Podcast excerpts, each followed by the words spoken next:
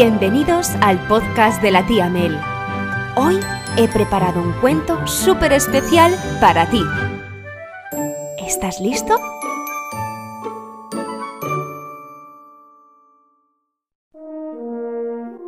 Un rey había comprado cinco de los mejores halcones de todo el país. El vendedor le había prometido que eran capaces de hacer increíbles piruetas en el aire e incluso de llevar mensajes de una ciudad a otra. Desde el primer día, las aves comenzaron a dar muestras de su capacidad de vuelo. Cada vez volaban más alto, más rápido y de una forma más precisa, haciendo caso en todo momento a sus entrenadores. Pero había un halcón que se negaba a volar. Permanecía parado en la misma rama desde el primer día, y no había forma de moverlo. No lo entiendo, se lamentaba el rey. Le damos la misma comida que a los demás, le ofrecemos el mismo trato, los mismos cuidados, y en cambio se niega a volar. Ya no sé qué hacer. Transcurridas ya varias semanas desde la llegada de los halcones, el rey anunció que ofrecería una recompensa a quien consiguiera hacer volar al animal. Prácticamente todos los habitantes del reino lo intentaron de una forma u otra. Le animaron con las mejores canciones, le recitaron poesía, le ofrecieron los más exquisitos manjares, pero todo era inútil. Nada parecía funcionar.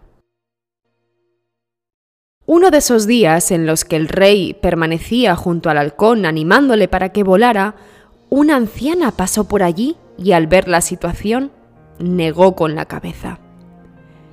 Majestad, ha llegado a mis oídos el problema que tenéis con este halcón, pero así nunca lograréis que el animal vuele.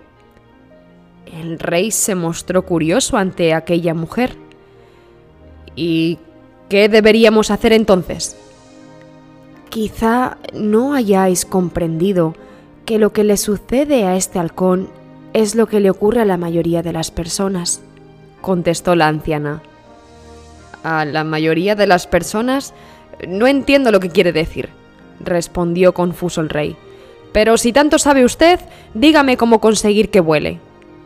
Está bien, pero primero tengo que hacer unas compras en el mercado pero a la vuelta este halcón volará.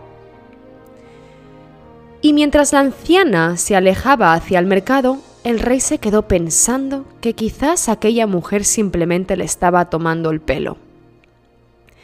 Pero a las dos horas, cuando el rey estaba contemplando desde su torre el vuelo de las otras aves, observó incrédulo que el halcón que nunca se había movido estaba también en el aire. Miró hacia abajo, hacia el árbol donde el animal había permanecido por tanto tiempo, y vio a la anciana sonriendo.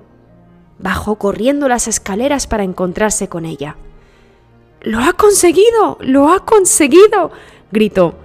Lo ha conseguido, pero... pero dígame, dígame cómo lo ha hecho. En realidad, no ha sido difícil. Simplemente le he cortado la rama que lo sostenía.